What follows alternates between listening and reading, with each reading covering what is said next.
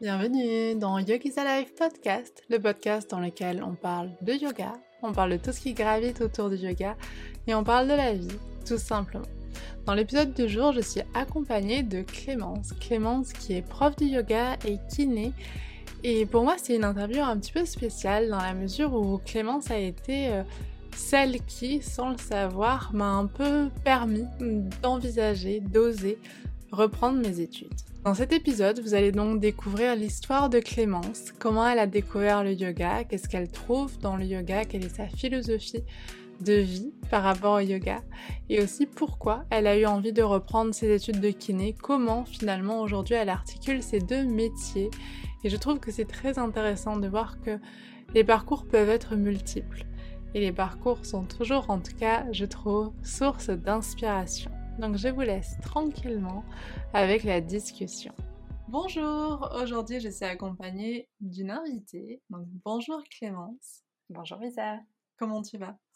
Ça va très bien, merci. Et toi? Oui, oui, super.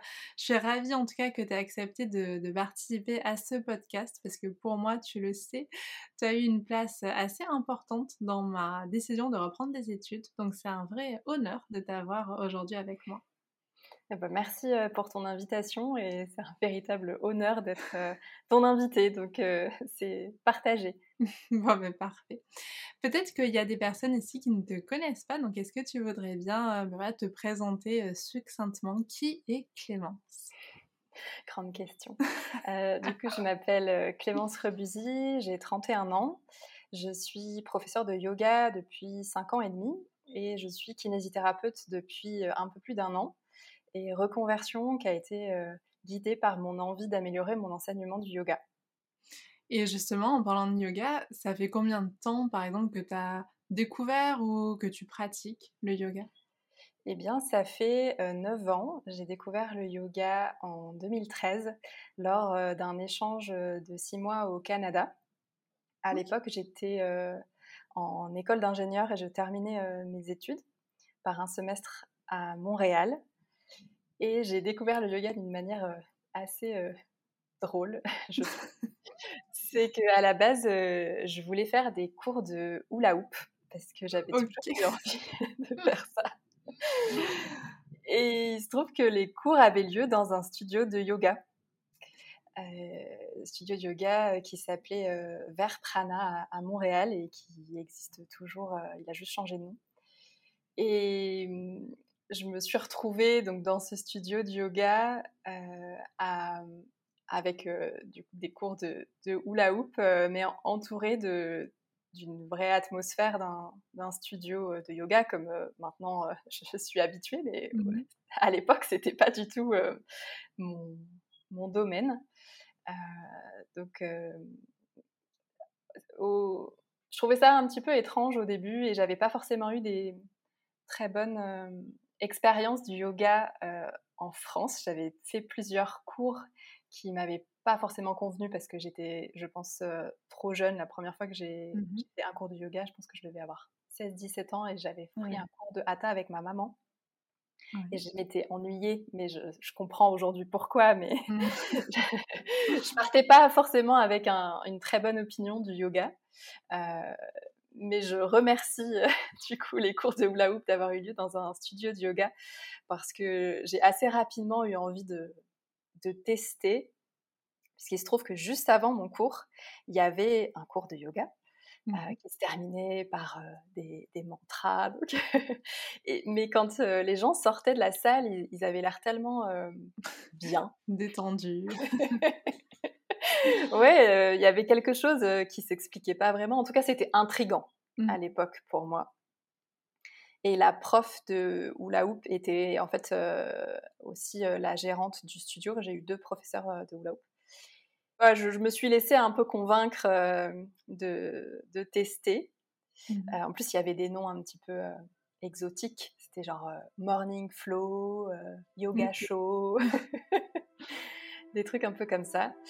Et bon, un jour, je me suis laissée euh, tenter par, euh, par un cours de yoga. Et, euh, je, en fait, je pense que c'était du vinyasa, parce que c'était justement. Je pense que je suis allée au morning flow, mmh quelque chose comme ça. Et bah, ça a été un, un vrai coup de foudre à ce moment-là. Ça ne l'avait pas du tout été de mon premier de mes premiers cours. Euh, mais là, euh, je ne sais pas si c'était Montréal, si c'était le, studio, euh, je pense un mélange de tout ça, mais je suis vraiment tombée amoureuse du yoga. Et du jour au lendemain, le, yoga est entré dans ma vie et je me suis mise à pratiquer bah, quasiment tous les jours. Mmh pas au studio parce que j'étais une étudiante fauchée à l'époque. Bah mmh et j'ai rapidement commencé à pratiquer avec YouTube, tout simplement. Et avec qui sur YouTube? Alors j'ai commencé avec Sarah Beth, qui est une de mes professeurs encore favorites à, l'heure actuelle, avec Adrienne, comme beaucoup Ah oui, bien sûr. Mmh. Donc je faisais les deux. Et après, il y en a eu d'autres, mais pour le, début, c'était ça. Je faisais quelques cours de temps en temps quand je, m'offrais ça au studio, mhm. et puis surtout à la maison. Et du coup, quand tu es revenue en France, comment tu as fait la transition? Ça s'est fait naturellement? Tu as repris des cours ou tu as continué avec ton rythme, un peu YouTube, un petit peu de studio? Euh, j'ai fait ouais, le YouTube et studio. Mhm. Euh, quand je suis euh, rentrée en France, j'ai tout de suite déménagé dans le sud-est de la France. j'ai habité à Cassis pendant deux ans. Et je mhm. travaillais à Marseille et j'avais deux studios. Enfin, j'allais pratiquer dans deux studios à Marseille, un justement plus pour le vinyasa et un en hatha plus traditionnel. Et j'avais après ma pratique YouTube à la maison, quoi. Ok, donc ça a vraiment été quelque chose que tu as emporté avec toi dans tes valises du Canada. Ah oui, mais enfin, c'est vraiment euh, cliché de dire ça, mais ça a vraiment transformé ma vie. Il y a eu un avant et un après la découverte du yoga. Euh, ça a été assez, euh, assez, spectaculaire. Et à quel niveau? Enfin, si tu peux, enfin, c'est toujours très compliqué. Hein. Je, je, te demande quelque chose d'assez complexe là, dès le début. Mais je sais pas s'il y a un truc en particulier que cette première euh, rencontre avec le yoga euh, a pu t'apporter. Qu'est-ce que ce serait? J'étais assez euh, déconnectée, je pense, de mes ressentis mmh intérieurs et déconnectée de, de, mon corps à l'époque, dans le sens où je savais déjà que, que l'ingénierie, ce ne serait pas forcément pour moi. Mmh j'étais dans ces études-là et j'ai choisi de les terminer et j'ai choisi d'exercer euh, quelques années, mais je sentais déjà qu'il y avait, il y aurait autre chose, mmh. sans savoir vraiment où aller, quoi faire. et en premier, ça m'a fait redescendre de ma tête à mon corps. Mmh. et je pense que ça, ça a été une vraie, une vraie découverte, un vrai changement que d'autres disciplines m'avaient pas forcément apporté. Euh, j'ai fait de la danse euh, et j'ai fait de l'équitation aussi quand j'étais euh, quand j'étais plus jeune pendant longtemps et j'ai pas eu ce même ressenti là. Oui, bien sûr, je comprends et ça, ça, me parle beaucoup ce que tu dis et c'est vrai que je pense que beaucoup de personnes au final c'est pas forcément la première intention, c'est peut-être la chose qui nous prend un peu par surprise, je trouve, quand on se met sur le tapis de yoga. Tout à fait. Pour le coup, là, je m'y attendais vraiment pas. Mais c'est souvent ça, et, je trouve que c'est souvent les plus belles rencontres, entre guillemets. Ouais, ouais, tout à fait. Et tu as pratiqué combien de temps? Enfin, est-ce que l'envie de te former, parce que tu es professeur de yoga, est venue à quel moment? Assez rapidement, assez loin finalement dans ta pratique? Et comment c'est arrivé? Alors, elle est venue, euh, je pense, en 2015, l'envie de, mmh de, de commencer à me dire ah, pourquoi pas. Euh, mais donc ça, faisait déjà euh, quasiment deux ans que je pratiquais, mais en fait ça c'est pas, c'est venu à moi par euh, un peu le, la vie. comme ça avait beaucoup bah, transformé ma vie et que en bien, en positif. Et que forcément, je pense que j'ai un peu saoulé mon entourage avec ça les gens me demandaient aussi de, leur partager ça.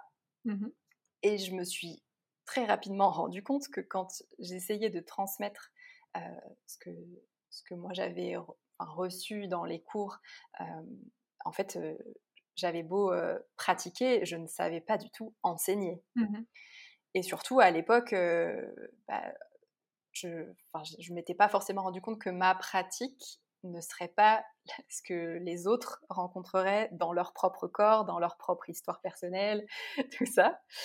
Donc mes premiers essais de partage avec des amis euh, du yoga ont été un peu un fiasco. en fait, on finissait par mettre euh, soit une vidéo, soit on allait prendre un cours ensemble parce que en fait, ça, sinon, euh, ça, ne fonctionnait pas mais ça me donnait, je pense qu'il y avait un, mélange de frustration de ne pas pouvoir justement, euh, pourquoi est-ce que j'arrivais pas à euh, transmettre ce que moi je recevais, pourquoi est-ce que ça marchait pas quand, euh, quand j'essayais d'enseigner un, chien tête en bas, pourquoi ça ne fonctionnait pas. Et, et puis c'était quelque chose que j'aimais bien faire. Oui, ok. Donc ça, ça a rallumé, euh, le, yoga a rallumé beaucoup de choses en moi et ça a rallumé aussi cette petite étincelle de joie euh, que j'avais pas dans mon travail. Donc c'était vraiment le fait de, partager, tu penses, qui a vraiment fait euh, bah, justement cette étincelle? Je pense oui. Aujourd'hui, euh, avec le recul, justement, je, sais que pour mon, mon, bonheur, j'ai besoin d'être dans l'échange avec l'autre. Ok. Et je, pense que du coup, ça c'était ça une, une, des raisons. Euh, il y avait l'enthousiasme de partager cette pratique qui vraiment, euh, bah, pour moi, je trouvais ça génial et je comprenais pas pourquoi tout le monde ne pratiquait pas le yoga. Euh, et en même temps, je pense qu'il y avait justement cette, ce début de, de découverte de la joie de la transmission qui m'a suivi aussi après.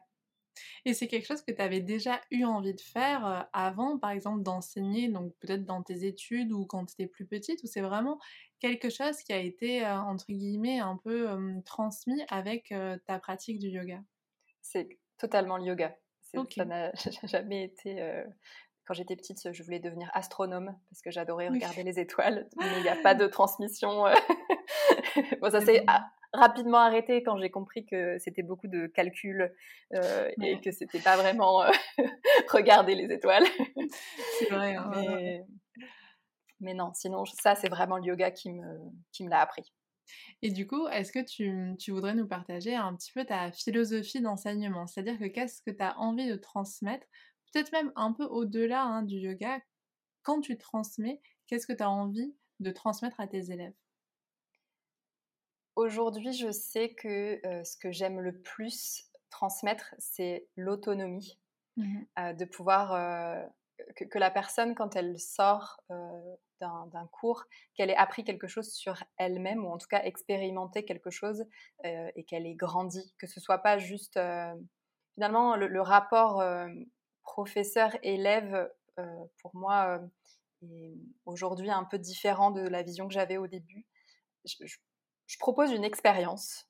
Mmh euh, et, mon souhait, c'est que la personne, elle reparte avec des connaissances sur elle-même. Mais en fait, c'est elle qui va faire, euh, qui va justement, euh, finalement, faire le travail. Et, et voilà, moi, je, je, suis là que pour proposer quelque chose. Et, mais je, c'est vraiment ce que j'ai envie, c'est ouais, d'autonomiser les gens. Et c'est quelque chose que tu as eu depuis le début ou c'est quelque chose qui est venu au fur et à mesure de ta pratique de l'enseignement? Ça, c'est venu au fur et à mesure. aussi, je pense parce que forcément, quand on apprend un nouveau métier, on expérimente, mmh on fait des erreurs.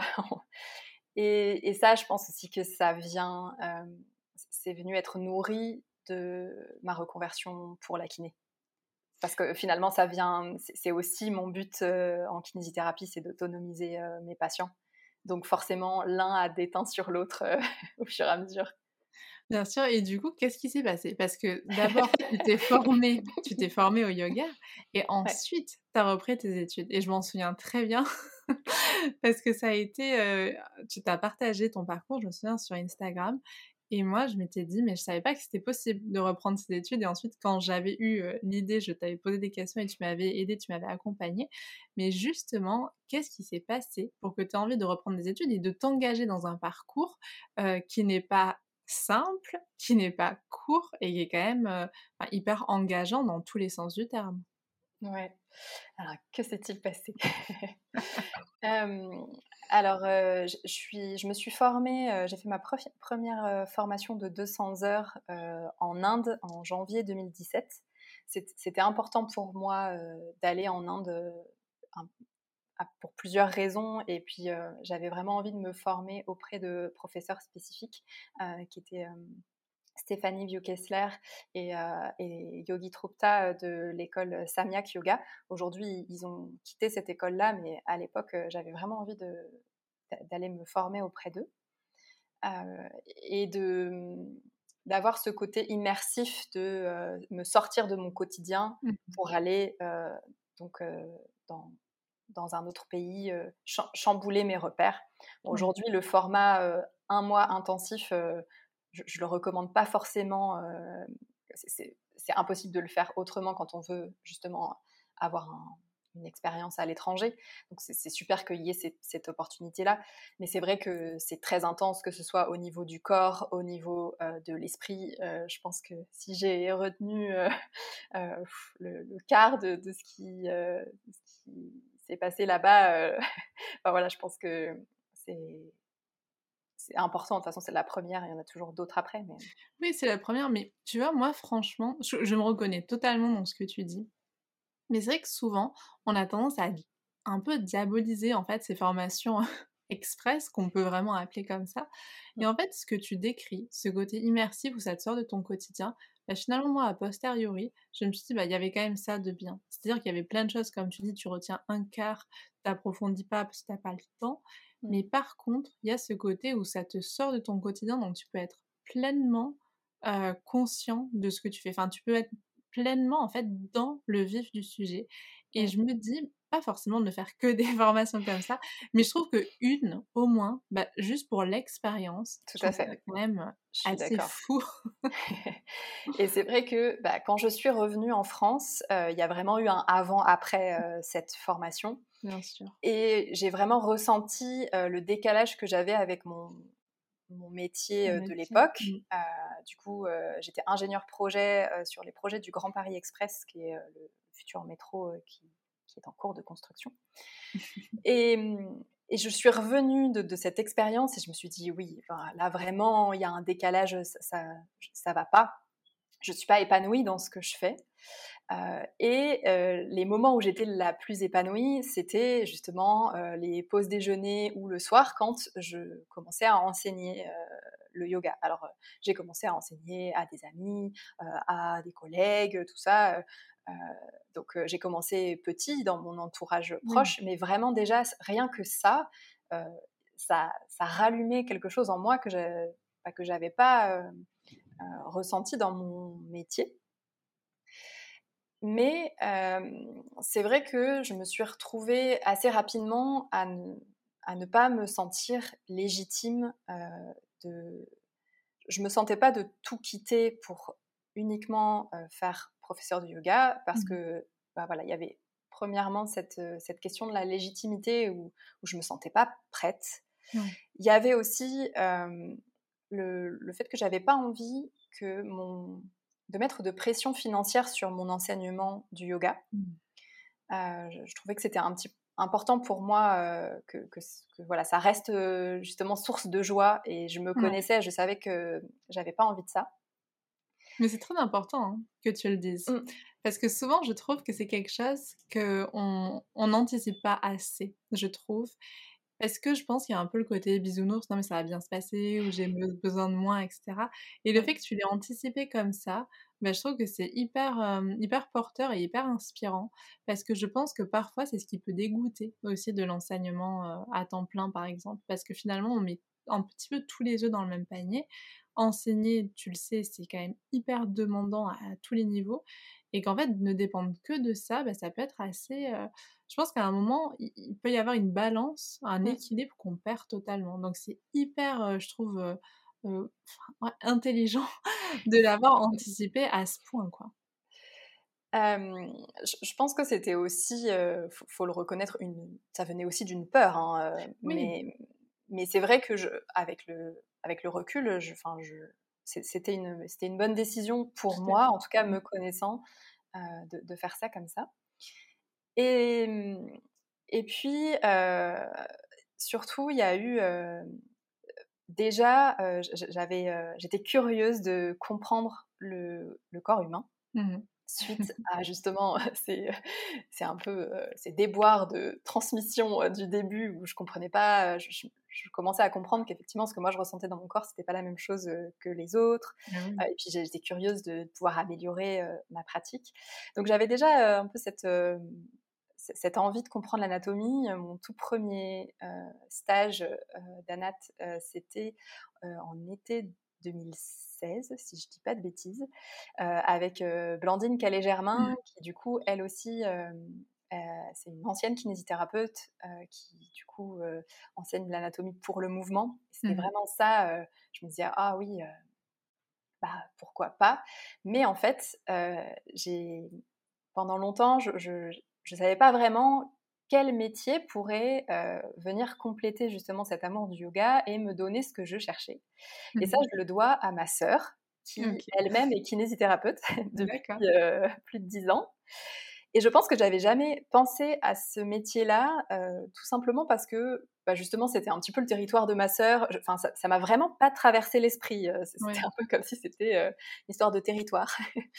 et, mmh, et j'ai eu une discussion avec elle, je pense que je m'en souviendrai toute ma vie.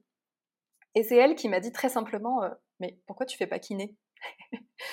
Et en, me disant ça, je pense qu'elle m'a justement autorisée à, regarder cette option. Ouais. Et alors, elle, à l'époque, quand elle s'était formée, le... c'était sur concours. Donc, il y avait au moins mmh un an de prépa pour les concours. Et ensuite, tu rentrais à l'école, c'était trois ans. Ok il se trouve que depuis, euh, il y a eu la réforme des études de kiné qui sont maintenant euh, de 5 ans. Et quand euh, j'ai découvert ça, je t'avoue que c'était la douche froide parce que je me suis dit, waouh, j'ai déjà fait 5 ans d'études pour mon diplôme mmh. d'ingénieur. 5 ans d'études, je ne le sens pas. Et en poussant un petit peu plus loin, j'ai découvert qu'il existait une passerelle pour justement les gens qui avaient un, un, bac plus 5 euh, de euh, présentation sur dossier. Euh, donc, tu, voilà, tu montes un dossier avec lettre de motivation, etc., permettant de ne pas faire la première année de médecine, qui, est, qui fait partie intégrante des cinq ans, mmh. et du coup de rentrer en deuxième année de cursus qui correspond à la première année d'école de kiné. Et oui. Mmh. Et je, bah, je me suis dit, ok, je tente. Euh, et je crois que ça a été mon premier euh, saut euh, de confiance dans la vie. j'ai monté, j'ai monté, je sais plus combien de dossiers, mais j'ai, je me suis présentée à toutes les écoles de région parisienne et j'avais aussi postulé à l'école de Nantes. et, et je me suis dit, bah, on verra en fait. Si ça fonctionne, c'est que je dois aller par là. Et si ça fonctionne pas, bah, je trouverai autre chose. Et tu pouvais postuler à autant d'écoles que tu voulais alors en soi, oui, sauf que postuler, ça coûte cher. Euh, il y a des frais de dossier. Et, je pouvais pas, euh, quand les frais, des, des, fois, ça peut monter à 200 ou 300 euros mmh. par école. Euh, quand tu mets une dizaine de dossiers, ça commence à être, à être important. Donc, c'est pour ça que j'avais sélectionné un petit peu les écoles qui m'intéressaient. j'avais fait du coup toutes celles de Paris pour des questions géographiques. Mmh et, et, potentiellement celle de Nantes. Euh, je sais plus trop pourquoi. Je pense que c'était parce que justement, elle, m'avait bien plu euh, sur, euh, sur le papier. Et après, bah, j'ai eu la chance d'être d'être prise, d'être d'abord sélectionnée. Après, tu as un entretien, style entretien d'embauche, et, d'être du coup après acceptée dans une des écoles publiques de Paris, l'école des hôpitaux de Saint-Maurice. D'accord. Et voilà, ça a commencé comme ça. Et du coup, le fait d'avoir repris tes études, qu'est-ce que ça t'a, enfin, qu'est-ce que tu as appris durant tes études de kiné que aujourd'hui tu te dis j'aurais jamais pu apprendre dans n'importe quelle formation de yoga, même la meilleure des formations de yoga? Euh, Ça, c'est une question très intéressante euh, et et finalement, avec le recul, j'ai appris grâce à, cette reconversion de kiné, la fragilité de la vie. Mmh et à quel point en fait, tout peut vraiment basculer d'un instant à l'autre. Et je pense que ça, c'est quelque chose qui est, qui est présent dans la philosophie du yoga, mais dont on ne parle pas forcément, ou en tout cas pas dans... c'est très rare de parler de, la maladie et de la mort dans un cours de yoga, aussi parce que bah, finalement, quand l'enseignement du yoga aujourd'hui, on vient plutôt chercher le côté justement bien-être, il y a un côté un petit peu glamourisation du yoga par rapport aux enseignements traditionnels, je suppose, d'il y a plusieurs années. Euh, et, ça, euh, dans mes stages, j'ai été vraiment euh, confrontée à une réalité de la vie que je, dont j'avais vraiment pas conscience. Mais je pense que, mmh, parce que ça, on en avait parlé un peu en off quand on a préparé l'épisode. Et c'est vrai que quand, quand Clémence m'a partagé ça, quand tu m'as partagé ça, je me suis dit, mais en fait, c'est tellement juste. Et c'est vraiment quelque chose à qui, m'a fait écho. Et c'est vrai que là, en t'entendant parler, je pense que même si on en parle en, formation de yoga ou même dans un cours de yoga, je on, parle, on va parler de la mort, de la fragilité, de la maladie, je pense qu'on n'est jamais autant confronté à ça que quand on le vit. En fait, je pense que ce que tu as vécu pendant les stages, ce que tu as vécu dans ton métier de kiné, ce que moi j'ai pu expérimenter pendant les stages, en fait, c'est tellement concret. En fait, tu touches tellement du doigt, ah, dans tous les sens du terme, hein, la, souffrance, la mort, euh, la maladie, le handicap, qu'en fait, tout d'un coup, en fait, tu te prends ça. Euh, enfin, c'est comme si tu sais que ça existe, mais tu l'as pas encore vu. Donc, ça s'est pas encore incarné, je trouve. Tout à fait. Je suis d'accord avec toi. Et, et, c'est vrai que on, en avait discuté.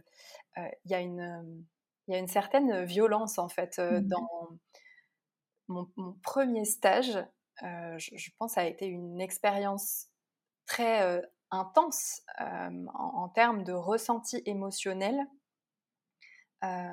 c'est et, j'avais jamais ressenti ça ailleurs.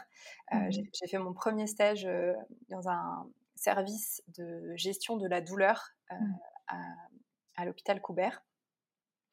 Et, j'ai été un peu catapultée dans ce, dans ce service avec des, au contact de personnes dont il n'y a pas de il a pas de promesse d'amélioration. Là, on, on, est face à des patients qui sont dans des situations chroniques mmh et on, on, va leur apprendre à mieux vivre avec leur situation, mais il n'y a pas de belles promesses, il n'y a, pas de, a pas de possibilité de leur dire euh, ça, un, jour vous allez redevenir comme avant. Et, ça, c'est quand, quand tu n'as jamais été confronté à ça, enfin, c'est vraiment intense euh, émotionnellement, vraiment. Et tu as eu l'impression de te. Enfin, est-ce que tu as eu cette sensation de te dire je suis impuissante là? Euh, oui, mais euh, je pense que, et ça grâce au yoga, mmh euh, je savais qu'il y avait des outils qui permettaient justement de d'améliorer ou, qui résonnaient avec le mieux vivre, justement à travers plus des pratiques méditatives, pas forcément du coup l'aspect postural asana, vraiment pas, mais, mais plus justement tout ça, cette cet accueil de ce qui est mmh et, cette place qu'on peut faire sur le tapis de yoga, justement sur, euh, sur tous les aléas qu'il y a euh, dans notre vie, que ce soit des émotions euh, plutôt qu'on aime bien, hein, comme justement la joie, ou mmh. soit plus inconfortable, et de, de, se dire que mmh, grâce au yoga, j'ai appris que ça, c'était OK de ressentir des choses qui n'étaient pas confortables. Et, et ça, tout ce qui était aussi scan corporel, de pouvoir euh, avoir une reconnexion avec, euh, avec le corps, je, savais qu'il y avait des outils. Alors, je ne les, avais pas encore euh, forcément maîtrisés ou autres, mais, mais ça, je pense que le yoga, ça m'a beaucoup aidé à, à, me dire, bah, il y a, y a quand même des choses qu'on peut proposer. Oui. Et ne pas rester finalement sur ce, cet état finalement qui est hyper inconfortable pour tout le monde, où tu te dis bah, je vais pouvoir rien faire, bah, qui peut être un petit peu un abandon en quelque sorte. Moi, je sais que c'est quelque chose que j'ai que j'ai expérimenté, que j'ai vu aussi dans dans mon dernier stage où on intervenait à domicile dans des situations qui étaient parfois, en fait, c'est terrible de dire, mais sans espoir. Vraiment, c'est mmh. une réalité où en fait, tu es face à quelque chose qui ne va pas s'améliorer et tu es face à des situations parfois où il y a, il y a des problèmes, mais il n'y a pas de solution. Là, on est vraiment dans, dans, dans, dans quelque chose qui est inextricable en fait. Et c'est vrai que face à ça, je me souviens, il y avait aussi l'apport des, des, réunions pluridisciplinaires où finalement tout le monde exprimait et tout le monde aussi pouvait déposer le fait de se sentir impuissant, le fait de se sentir débordé. Et j'ai trouvé qu'il y avait beaucoup de, de valeur à ça au final, de pouvoir se dire qu'en en fait, il n'y a pas toujours de solution et qu'en fait, comme tu dis, c'est ok. Et ça, je trouve que c'est quelque chose que le yoga, que, que la méditation, la pleine conscience peuvent nous apporter. En fait, c'est comme si ça nous permettait d'être un peu plus réaliste. Oui, tout à fait. Et, mmh, et je pense qu'au début, quand on, reprend justement, enfin, quand on est confronté à, ce parcours dans les études, il y a un peu le syndrome du sauveur. Veut, on, veut justement pouvoir transformer la vie des gens. et ça part d'une bonne intention. et on est tous passés par là, je, pense. et il y a ce, ce, recadrage de la vie qui nous montre que, bah, en fait, non, on, peut mmh faire des choses, mais il ne faut pas non plus se perdre dans ce, dans ce côté-là. Oui. Et, et je, pense que oui, le, yoga, ça, ça, en tout cas, moi, je pense que ça m'a aidé euh, dans mon expérience de soignante de, de, faire la paix avec mon impuissance euh, face à certaines situations et de ne pas être dans, dans une, euh, une position de, de, pitié envers le patient ou de, qui, n'aide personne, en fait, et, de, ne pas me laisser forcément submerger par mes émotions intense en me disant mais mince c'est vraiment terrible ce que la personne elle vit euh, et de me dire non en fait ok là je, ça me permet de revenir à, un état plus qui me permet d'être euh, d'être là pour la personne et d'être euh, d'être dans la justesse de l'accompagnement sans être ni dans le ni dans le syndrome du sauveur ni dans l'indifférence parce que ne faut pas non plus tomber là-dedans. Et c'est parfois un, système de protection. Hein, de, Bien sûr. Et, je, pense qu'au bout d'un moment, il euh, faut aussi faire attention au fur et à mesure du temps de pas trop s'endurcir euh, jusqu'à l'indifférence parce qu'on on a aussi besoin de, de garder cette humanité euh, quand on est dans la relation de soins. Mais c'est très très compliqué, je trouve, dans la relation de soins. C'est vrai que moi, la seule chose que je vois pour l'instant, c'est les stages et on en parle. C'est vrai que j'ai pas encore eu l'expérience comme toi de d'exercer, mais c'est vrai que tout ce qu'on voit en stage, et de toute façon, toutes nos, tu sais, on fait des mmh, ARPP, tu des pratiques réflexives pendant mmh les stages. C'est-à-dire que s'il y a quelque chose qui s'est pas très bien passé, et parfois ça peut être quelque chose qui s'est bien passé, mais on prend très souvent des choses qui se sont pas bien passées et très souvent des, des situations relationnelles, bah, en fait, c'est quasiment tout le temps la relation soignant-patient. Et c'est riche, hein, parce que du coup, on peut en parler avec nos tuteurs, avec nos tutrices. Après, on en reparle souvent pendant, pendant les cours, entre nous, avec les enseignants. Et c'est vrai qu'à chaque fois, on se rend compte à quel point chaque situation, en fait, est complexe. Et comme tu dis, ce syndrome du sauveur et cette indifférence, en fait, c'est arriver à être dans juste, même pas juste milieu, en fait, à arriver à trouver l'équilibre selon la situation et je pense que c'est aussi quelque chose qui peut servir, entre guillemets, ou en tout cas qui peut se transposer dans l'enseignement du yoga, où je trouve quand même que le, syndrome du sauveur peut être hyper présent. C'est-à-dire qu'on a, on a envie d'aider en yoga, mais finalement, est-ce que toi, tu as pu aussi percevoir peut-être un changement dans ta relation avec les élèves depuis que justement tu es kiné? Alors oui, je, je et je pense que c'est ce changement dont je, parlais tout à l'heure, du fait qu'aujourd'hui, je, je, je, me dis professeur de yoga parce que c'est plus simple, tout le monde comprend, mais j'ai vraiment changé cette, cette relation professeur-élève qui, qui, pour moi, pose une hiérarchie qui me pose un petit peu un mmh. problème. je, suis, je suis là plus pour un, un échange, mais c'est pareil dans mon, justement dans ma relation kiné-patient, c'est que en fait, ça, ce qui fonctionne le mieux, c'est quand on est tous les deux acteurs. et en yoga, c'est pareil en fait de, de pouvoir proposer quelque chose et d'avoir un retour en disant bah voilà moi ça m'a convenu moi ça m'a pas convenu ou ou ce que je préfère le plus finalement, c'est les cours privés parce que c'est là où je peux retrouver euh, mmh. euh, cet échange. Euh, j'ai mis beaucoup plus d'échanges dans mes cours et même dans mes cours collectifs. il y a vraiment souvent des moments où, je, j'invite les élèves à soit poser des questions, soit partager des ressentis. quelque chose qui, bah, je, je, trouve des fois dans les cours collectifs, on, c'est presque comme si il y avait un côté sacré de ne pas interrompre le cours ou de ne pas poser de questions ou autre. Et, avec la pratique, je, on se rend compte que bah, c'est plutôt riche de laisser un moment mmh. où on peut partager. Bien sûr. Parce que très souvent, une question que se pose un élève, bah, en fait, il y en a plusieurs qui se la posent. Mmh et, en vérité, je, pense que on est, quand on est dans un cours collectif, on n'est pas vraiment dans la pratique du yoga. Dans le sens où, euh, comme la pratique du yoga, euh, finalement, c'est d'être en totale connexion avec soi, euh, mmh pour moi, ça me paraît impossible quand on est en train d'écouter des consignes de quelqu'un d'autre. On est en mmh. train de se dire, OK, il faut mettre la main à tel endroit, inspirer, expirer, etc.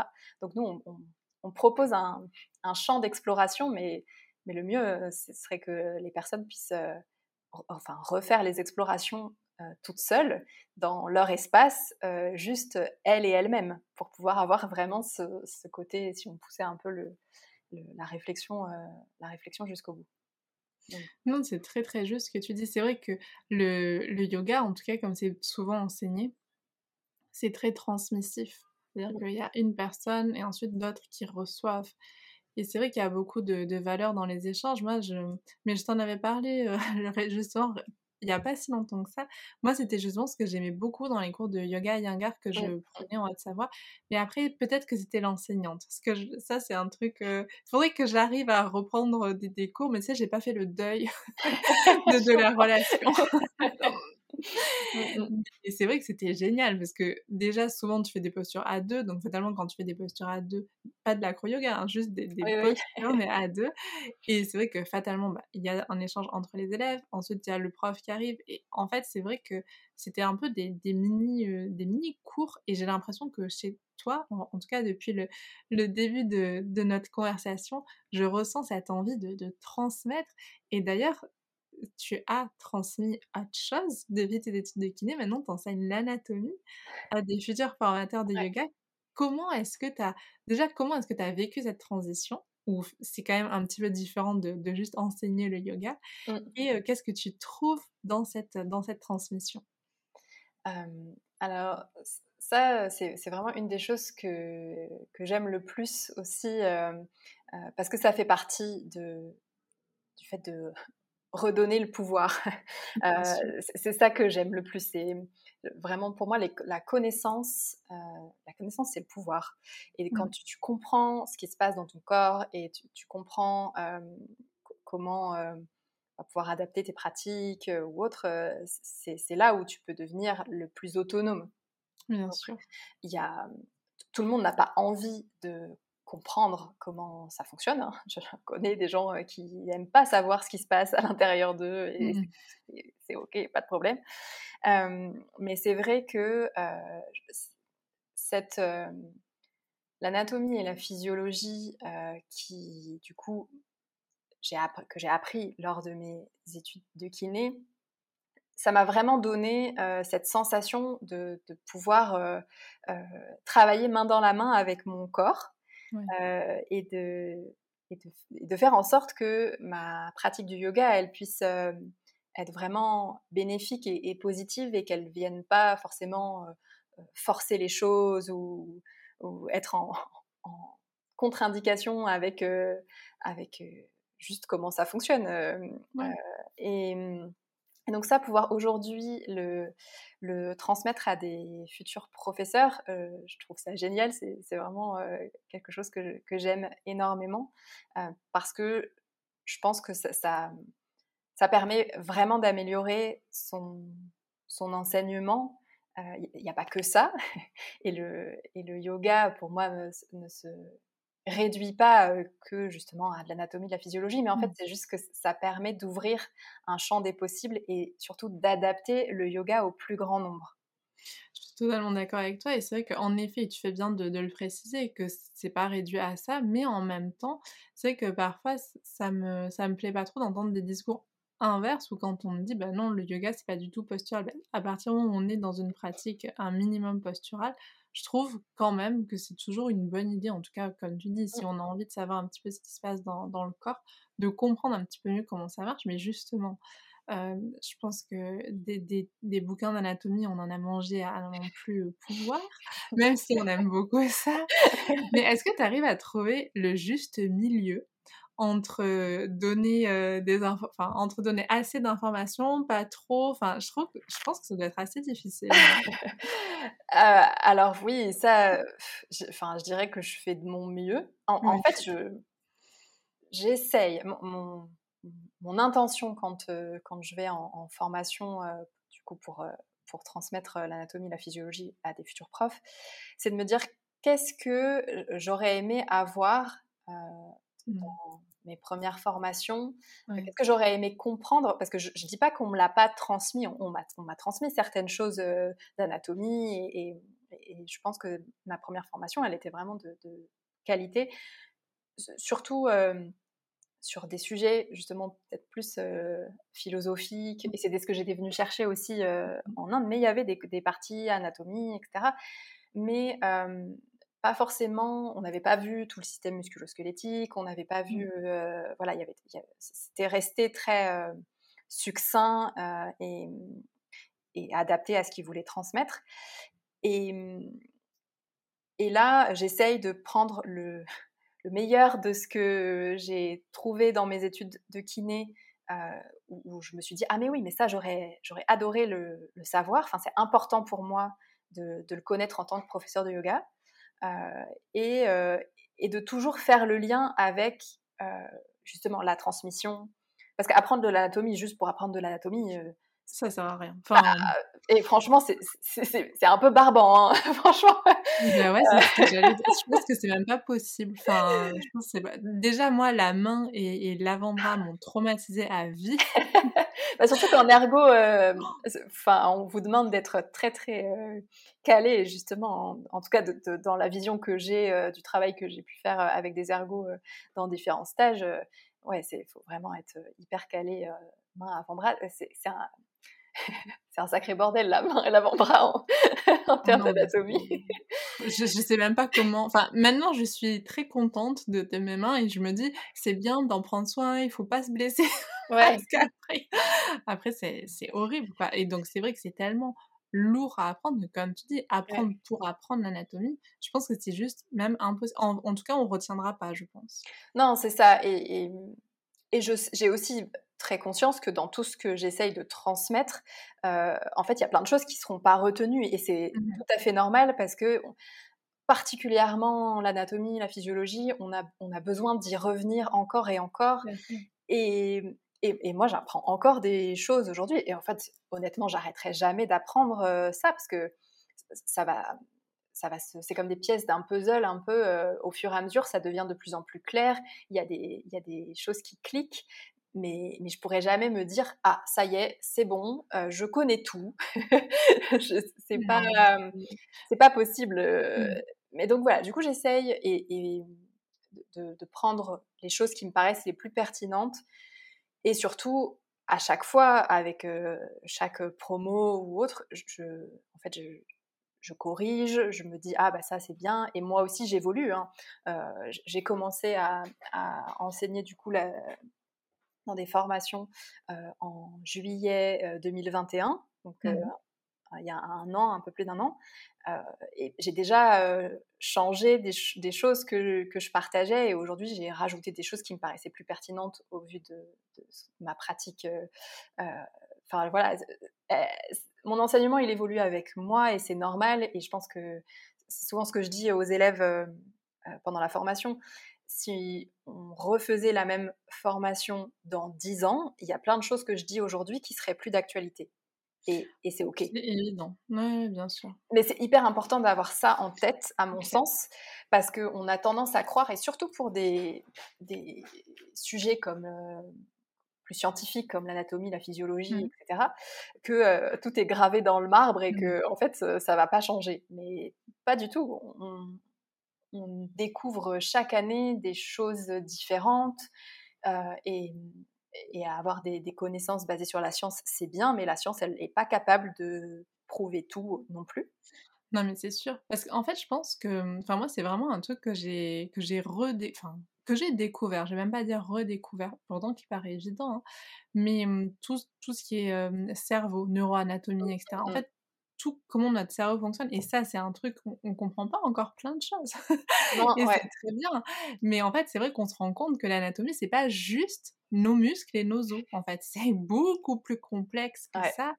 Et je trouve que ça va être un peu bizarre ce que je vais te partager, mais c'est vrai que moi, j'ai été très enfin, perturbée, entre guillemets, face à notamment des, des enfants euh, porteur de polyhandicap dans un, dans un établissement où j'ai fait un stage. En fait, je me dis, c'est vrai que là, concrètement, au niveau du cerveau, au niveau euh, physique, en fait, il y a toutes ces limitations. C'est-à-dire que tu prends le bilan du médecin, mais tu vois, il y a, y a plein de choses qui ne sont pas censées fonctionner normalement. Et pour autant, tu vois euh, l'enfant qui est capable de faire des choses où tu ne pensais même pas que c'était envisageable. Et c'est là où tu te dis, ok, il y a plein de choses qu'on ne comprend pas, il y a plein de choses qu'on ne maîtrise pas, et on a, on a beaucoup plus peut-être même de possibilités que ce qu'on imagine. Mmh, tout à fait, bien sûr. Et, et je pense que la, neuroanatomie euh, est, finalement euh, euh, neurophysiologie, parce que pour ceux qui n'aurait pas la distinction. L'anatomie, c'est plus euh, la description de, voilà, ok, les os, etc. La physiologie, c'est comment ça fonctionne. Mmh finalement, c'est ça qui évolue le plus. Euh, heureusement, normalement, on a fait le tour de tout ce qui était euh, les, les, muscles, les os, on sait à peu près tout, ça, mais c'est plus comment, ça, comment ça fonctionne et quelles sont les, les interactions, parce que plus on découvre, et ça, c'est vraiment quelque chose que que j'ai découvert grâce à, à, à ces études-là, c'est c'est la véritable magie de notre corps. Enfin, Exactement. Et, et ça, c'est pour ça que, euh, pour moi, il n'y a pas de distinction entre euh, la science et, et, tout ce qui est un petit peu plus euh, du domaine mystique, spirituel, mmh sacré qu'on retrouve dans le yoga. c'est qu'en fait, la science, elle permet d'expliquer ce qui, comment ça fonctionne, mais en fait, quand on se pose et qu'on voit comment c'est, on est bien fait, moi, ça me.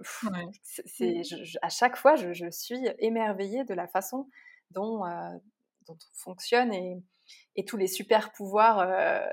justement, je, dis souvent, on, adore les films de super-héros, on, aimerait tous pouvoir peut-être voler ou autre. Mais en fait, on a des super pouvoirs. On s'en rend peut-être pas compte. Ah non, mais c'est évident. mais on a des super pouvoirs. évident. le super pouvoir de guérison, finalement, euh, je, je me suis rendu compte aussi qu'en tant que soignant, en fait, on ne soigne pas. On, on, met dans les meilleures conditions pour que le corps se soigne tout seul. Tout à fait. Tout et, à fait. et ça, enfin, c'est vraiment. Euh, c'est génial. donc, euh, donc voilà, si j'arrive à transmettre un petit peu de, en tout cas de cette envie d'aller plus loin. euh, c'est ouais, que j'ai réussi mon, mon, job dans tous, les, dans tous les aspects, que ce soit en, yoga, pour les profs ou euh, avec mes patients. Euh, j'ai juste envie que tout le monde sache à quel point on a un corps génial mmh. et que si on apprend à, à, mieux le connaître, en fait, on, on peut passer une meilleure vie ensemble. C'est sûr, tu as tout à fait raison. Et du coup, là, on a beaucoup parlé de, kiné, on a beaucoup parlé de yoga, et comment est-ce que tu arrives à concilier les deux? Est-ce que c'est facile? Euh, Voilà, comment, comment est-ce que tu te débrouilles au quotidien pour jongler entre ces deux passions, ces deux métiers? Alors, euh, jusqu'à présent, euh, j'habitais à, Paris. Mmh et je travaillais dans un cabinet deux jours et demi par semaine. Je faisais grosse journée et demie au cabinet et le reste du temps, je faisais pas mal de cours privés parce que c'est vraiment là où, je considère que je peux partager le mmh plus de choses. J'avais aussi des cours collectifs, mais pas beaucoup. Et, et, puis ensuite, après, soit les, les formations, soit des retraites de yoga ou ce genre de choses. Et là, très récemment, cet été, j'ai déménagé à Toulouse. Donc tout est à reconstruire. Mais avec, le, avec le recul, je pense que c'était, j'avais trouvé un, rythme qui me convenait plutôt bien. De justement un peu avoir un, peu des deux. Mmh c'est rigolo parce que quand, je, là ça, je vais paraître un petit peu folle, mais quand j'ai repris mes études, pendant longtemps, je pensais que je ne pratiquerais pas la kiné. En, tout cas. Euh, ah oui. je savais pas du tout, tu vois. Incroyable. En fait, j'étais pas sûre. J'étais pas sûre euh, parce que pendant très longtemps, j'avais, euh, je pense, cette croyance que j'avais pas envie de, travailler dans le milieu médical. Euh, quand j'étais euh, enfant, j'étais terrorisée par euh, justement le sang, les, toute la, mmh. justement toute l'anatomie. Je pense que mes parents, ils ont dû bien rigoler quand ils ont appris qu'aujourd'hui, en fait, j'adore ça. je regarde des vidéos de dissection sur YouTube et tout, mais mmh. parce que c'est très intéressant, juste parce que j'aime toujours pas les films d'horreur. Mais vraiment, je suis partie dans cette reconversion avec l'idée de que c'était pour le yoga, c'était pour justement améliorer mon enseignement, potentiellement m'apporter une, stabilité financière, comme je le disais avant. Mmh Mais enfin voilà, c'était assez flou de comment ça allait pouvoir s'articuler. Et je, suis véritablement tombée amoureuse de ce métier. Et, et, du coup, pourtant, métier que j'aurais dû connaître du fait que ma sœur était déjà kiné, mais j'avais aucune idée de ce que c'était. Euh, et j'avais pas eu forcément de, d'expérience particulière avec, avec le métier. bon, j'avais déjà été. si j'avais. Non, ça, c'est, là, c'est faux. Il faut que je, je corrige en soi parce que. Justement, une, un kiné qui a eu beaucoup d'importance sans trop le savoir dans ma vie, euh, c'est lui qui m'a remis justement vers le mouvement euh, quand euh, j'étais quand j'étais ado entre oui je sais pas mais 14 et jusqu'à une vingtaine d'années j'avais des gros problèmes de dos. Et je m'en suis sortie grâce à un kiné qui m'a dit mais en fait juste il va falloir bouger et va falloir se muscler. Et il avait raison. Et à partir du moment où j'ai fait ça et ben, je, n'ai plus eu de problème avec mon dos. C'est génial. Donc ouais. Mais à part, à part cette personne-là, qui quand même a eu une importance énorme. ouais, là, c'est finalement, je n'y pense pas au quotidien, mais effectivement, là, je, me rends compte qu'il a eu une grande, grande importance. Euh, ouais, je connaissais pas, finalement, je me suis jamais dit que j'allais faire ça comme métier. Mmh. Et aujourd'hui, en fait, je, je pense que c'est vraiment un métier magnifique, comme beaucoup de métiers de rééducation. En fait, hein, j'inclus, j'inclus tous les métiers de la, de la rééducation parce qu'ils sont beaucoup étalés dans, surtout en, France. Mais, mmh.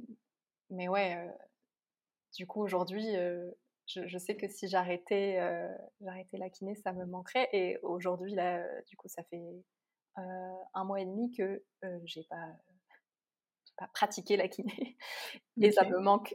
Donc je vois pas mmh. je, ne vois plus ma vie ni sans la kiné ni sans le yoga. C'est les deux ensemble. En tout cas aujourd'hui ça évoluera. En tout cas aujourd'hui après ça peut ça peut évoluer mais en tout cas c'est intéressant de voir comment ça a déjà évolué au, final hein, exactement tout à fait. Et on est on est tout le temps en constante évolution euh, toute notre vie, justement, à tous les niveaux. Mmh. C'est clair. Et du coup, tu sais, nous, en ergothérapie, on adore euh, certains concepts et tout. il y a un concept, c'est l'équilibre occupationnel. C'est-à-dire comment on arrive un petit peu à, trouver l'équilibre dans notre vie entre euh, bah, nos loisirs, tous nos soins, mmh nos soins personnels et toute notre productivité. Donc, pour beaucoup, ça va être le métier ou quoi. Et toi, du coup, tu as quand même une vie bien remplie avec tout ça. Comment est-ce que tu arrives à, garder, à trouver ton équilibre? Est-ce que tu as d'autres pratiques à côté qui arrivent à, un peu t'équilibrer, à retrouver un petit peu le calme Ou est-ce que finalement tu gères très bien tout ça? Alors, je dirais pas que je gère très bien tout ça. je, pense que c'est beaucoup d'essais-erreurs, mais finalement, la vie, c'est que ça. Et ça, ça m'a justement, le, yoga et la kiné m'ont beaucoup appris à aimer mes erreurs mmh et pas avoir peur de ça, parce qu'il n'y a que comme ça qu'on apprend. C'est clair. Et, ça a été important pour moi parce que j'avais terriblement peur de me tromper et, ce, syndrome de l'imposteur dont je parlais au début mmh. de mon enseignement du yoga, j'étais terrorisée de, dire n'importe quoi ou de ne pas savoir répondre à une question d'un élève. Et, aujourd'hui, j'ai plus peur de dire bah, je ne sais pas, mmh. je, vais me, renseigner ou je vais apprendre et on va apprendre, apprendre ensemble. Donc, c'est en constant ajustement.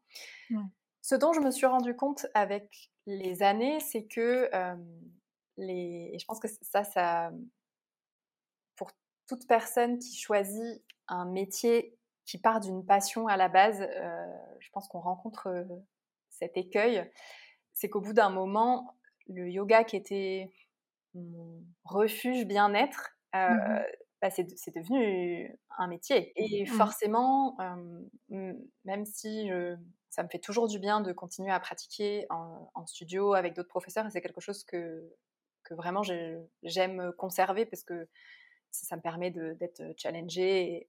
mais il, y a forcément une petite, petite lumière qui s'allume dans mon cerveau en me disant Ah oui, ah oui bah ça, cette personne, elle fait comme ça, ah c'est intéressant j'ai du mal à couper le côté, euh, le côté collègue. et, et j'ai eu besoin, euh, du coup, il y a quelques années, de, de, faire autre chose euh, qui soit pas du tout dans, dans un, avec un objectif de métier quelconque. Mmh et il y, a, bon, il y a trois ans, j'ai décidé de, de commencer à prendre des cours de patinage artistique alors mmh. que je n'en avais jamais fait de ma vie. non mais j'adore, et je me souviens, tu partageais des stories sur Instagram et tout, et moi j'adore le patin, et du coup j'étais trop contente de te voir euh, patiner, et on voyait que c'était vraiment un truc euh, que tu faisais juste pour le fun. Enfin, en tout cas, moi, c'était là, ça, tu dégageais ça. mais c'était vraiment l'intention. Euh, ça, c'est un rêve de gamine. J'ai jamais fait de, j'ai jamais fait de patinage parce que c'était, c'était comme ça.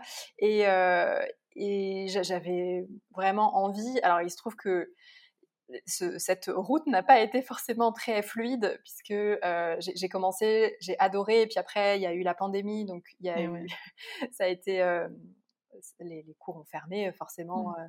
puis ensuite c'est la patinoire où j'allais la deuxième année qui a eu des problèmes techniques, donc pendant des mois et mmh. des mois on n'a pas eu de patinoire.